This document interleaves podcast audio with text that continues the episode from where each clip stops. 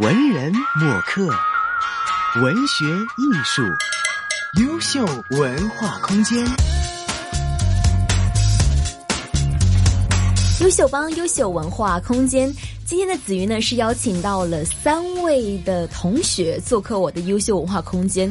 可能大家平时的时候都会很好奇，说一般如果有学生出现呢，都会在第一个小时。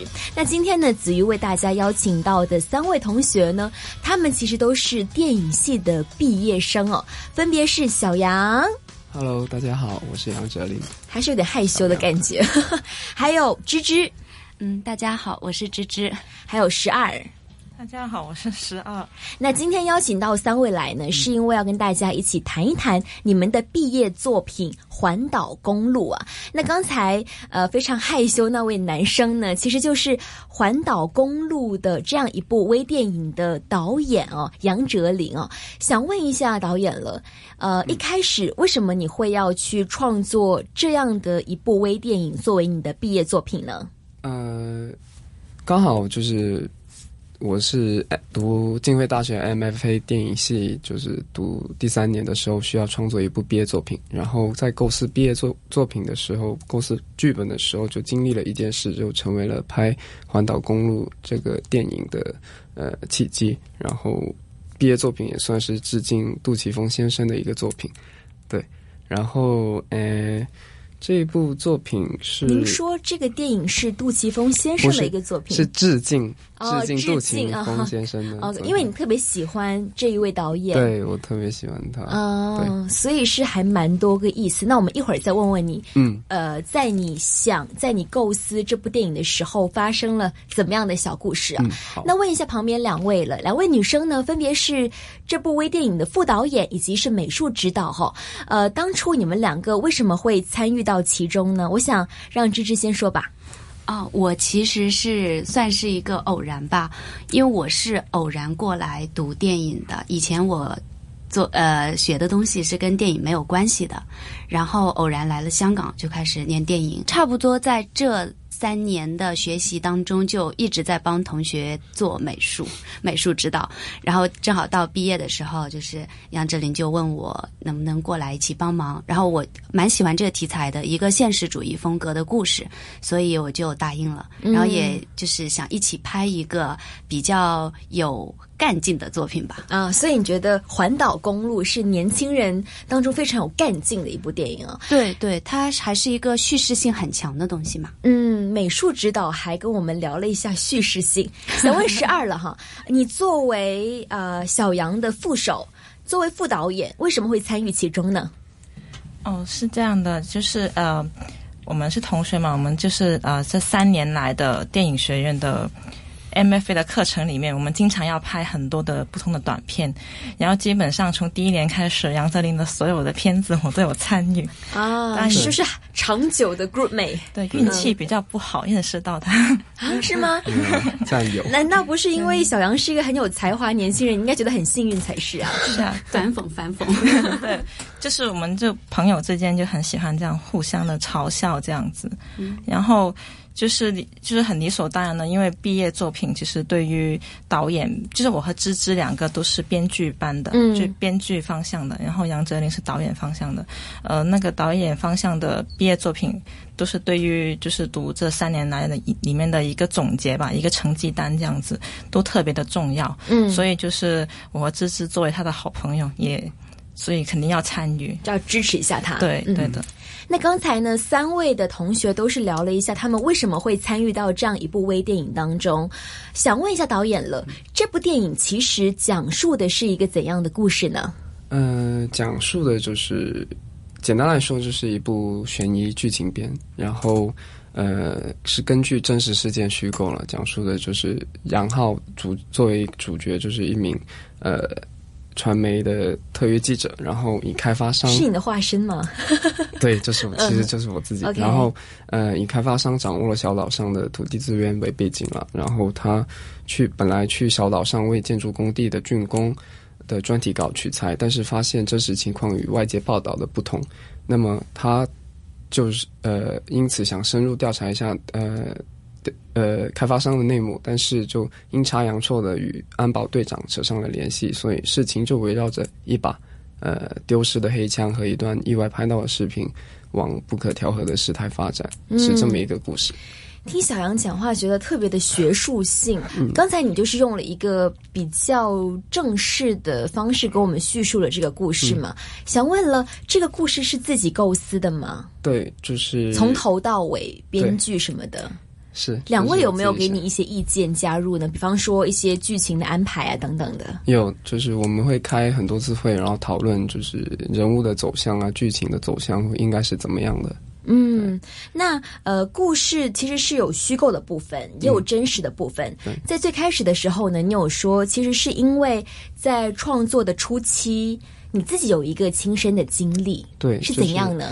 呃，故事整个是虚构，但是大部分情节是建立在现实中的一些真实事件的投影上的，就灵感来源于。我去年三月的时候，在我家乡汕头一个小岛上经历过的一个事情，就是说，当时我和家人在环岛路上的时候，呃，发现周围就两呃都是挂满抗议横幅的一些烂尾楼，然后在经过一片树林的一条环岛公路上，就不小心拍到了一队操练中的安保部队，然后就被拍到了，对，然后就被拦了下来。然后就这个场景就很像杜琪峰先生曾经构建过的电影场景，就比如 PTU 或者放逐里面的场景，所以我就想把它给拍出来。然后再两呃联想到就是，呃，以那个关几年前关于土地征收的这个事件嘛，比如说陆陆丰的乌坎村事件，还有山东的平度事件，所以就想。写这么一个关于小人物自身还有社会反映社会问题的一个剧本。嗯，对。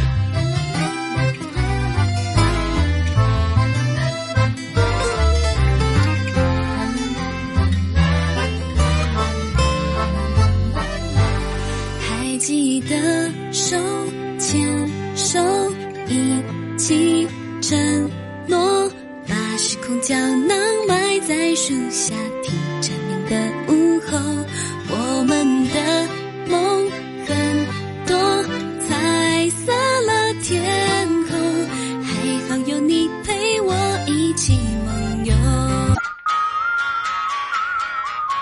文人墨客，文学艺术，优秀文化空间。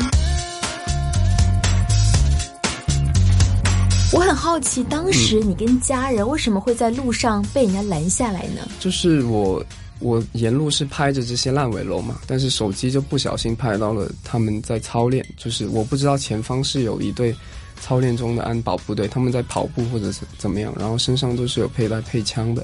然后我不小心拍到了，就被他们看到，就把我们拦了下来。哦，对，所以其实也是反映了内地的一些现实。比方说，子瑜本身就有一些经历，是我去到西藏，嗯，然后呢，我从西藏要去尼泊尔，我是坐车去的嘛，嗯，然后经过樟木有一段路，就是关口的位置，很奇怪，其实周围也都没有什么军队啊什么的，嗯，他就跟我们说，这个这个地形你们不能拍，因为可能也是涉及到可能国家一些安。安全方面，对，所以就没有让我拍了。但是我我我会作为游客，我会觉得啊，为什么会这样把我拦下来？所以说，在你创作过程当中，都是生活的一些折射。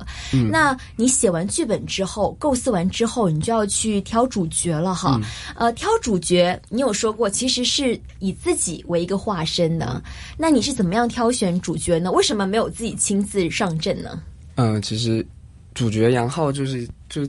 我自己也代表现在部分急需机会证明自己的年轻人嘛，就是为了摆脱各种各样的身份枷锁。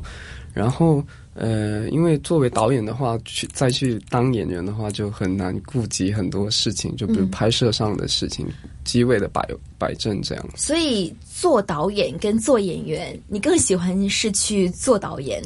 对，嗯哼。但演员我也很喜欢做，但是导演会更加 prefer 一点。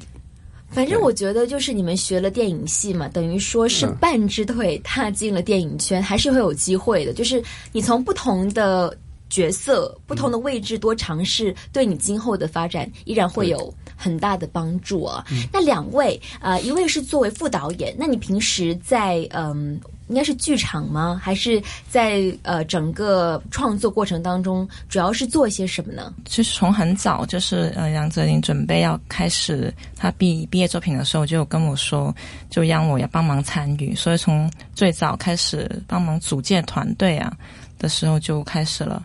然后前期的话，就帮忙一下选角啊，嗯然后还有就是跟他讨论剧本啊。其实那个杨哲林的剧本好像改了很多版，很多不同的版本。然后每次很抓狂嘛？为什么老是改啊？他他也很辛苦，他试过把这剧本从头到尾重新写了一遍，就整个剧本。嗯就是中间的话，可能因为这个都是导演的个人作品嘛，其实他自己想要表达什么是最重要的，嗯所以我们每次都要重复的跟他提一个问题，就是说你究竟想要表达什么，嗯你最想要说的是什么？但是导演在创作过程当中，会不会有某些时刻说，其实我自己还没有想清楚要表达什么呢？会吗？呃，一开始会有的，嗯，后来是怎么样越来越清晰呢？就是呃，类似于写一个 mind map 嘛，嗯然后就是写自己想要表达的各种事情，然后再挑比较重点的挑出来，然后最后再确定一个你真的这个剧本从开发到拍摄到最后出来成品，你觉得你最想表达的一个利益走向和主题到底是什么？所以现在我们看到的最终版本的这个是自己满意的一个剧本。嗯，还还挺满意的，但是就是因为剧本我写飘了，就写太长了，拍摄的时间有限，就一直在赶进度，所以到呃这个作品完成度应该是剧本的六七成左右，就是还是有一部分没有拍到。对，嗯，但我看到还是挺完整的一个故事啊。作为美术指导的芝芝呢，你都负责什么呢？我其实美术指导是很开心的，比如前期的时候，因为我是主要去帮助导演实现画面上的东西，嗯，所以前期的时候，差不多就是导演给你了剧本之后，你要首先最重要的是想把所有的场景、景点还有道具要先捋一遍。但是因为导演的剧本是很多版本的，所以几乎每一次那个道具都会在变，然后每一次就是先。买道具，然后前期就是一直在买买买，这个是很幸福的。然后到了现场之后，就是在拆房子，还几乎一直在拆房子，因为你也看到这个戏它是一个现实题材的，嗯，因此它好多故事的场景是发生在一个城镇。所以它有很多地方要重新清理，比如里面有一个场景，也是我们把一个垃圾房重新把它拆拆拆拆完了之后，把它变成一个人物的房间。是那个老板娘的地方吗？不是吧？呃，老板娘的地方有做一些修饰，哦主要是那个呃二男二号，就是那位持枪的那个保安队队长，他的房间。对你之前应该看不出来，他应该是一个垃圾房。哦，对，所以哎，我就很好奇了。今天来的是三位代表，有导演，有副导演，有美术指导。其实刚才副导演也说了，你从前期开始就招募人呐、招募团队。你们整个微电影的制作，一个三十八分钟的微电影的制作，其实有多少人参与其中呢？嗯、哇，很多，就是呃，我们第一天去的时候特别的崩溃，因为那个呃，就是呃，就是因为预算有限，其实找找住宿的地方也很不容易。其实像我们第一天的时候，就有三十六个人要到呃到达那个宾馆那边，然后那时候房间也不是很够用，所以就被迫劝那些呃 crew 们可以。就三个人两张床啊，那又又这样子，可能那也是青春的回忆啊。对对 对，就是我们团队还挺挺复杂的。其实主要主要的核心成员，就像都是杨哲林的同学，就是我们呃在电影学院的同学，还有他之前在广州美术学院的同学，然后还有一部分就是呃聘请的外面的 crew 这样子。嗯，那个安保队长应该是聘请的吧？因为跟你们年纪差别挺大哈。对他，他是在外面请的，但是他是素人演员，也算是第一次演戏。哇，演都挺好哎，我还以为 就是你们去哪里找的专业？那整个预算其实会不会很大呢？因为毕竟这是一个大学生的毕业作品哦。呃，你们的资源是从哪里来的呢？呃，这个作品就是我的制片人陈公明和小莫，他们是潮汕地区，就是我家乡那边就是专业的制片人，哦。然后他们的公司会给我提供很多当地的资源和帮助，而且就是我得到了一个公司的投资。对，嗯，看好你是电影界的明日之星，是吧？OK，那所以我们上半环节大概是跟大家聊了一下《环岛公路》这部微电影的一些创作意图，以及是三位在当中的一些角色的分配啊，还有负责的工作。那么我们下半节回来呢，继续会跟三位同学，也是三位未来的电影人才聊一聊他们的作品。我们下半节回来继续聊。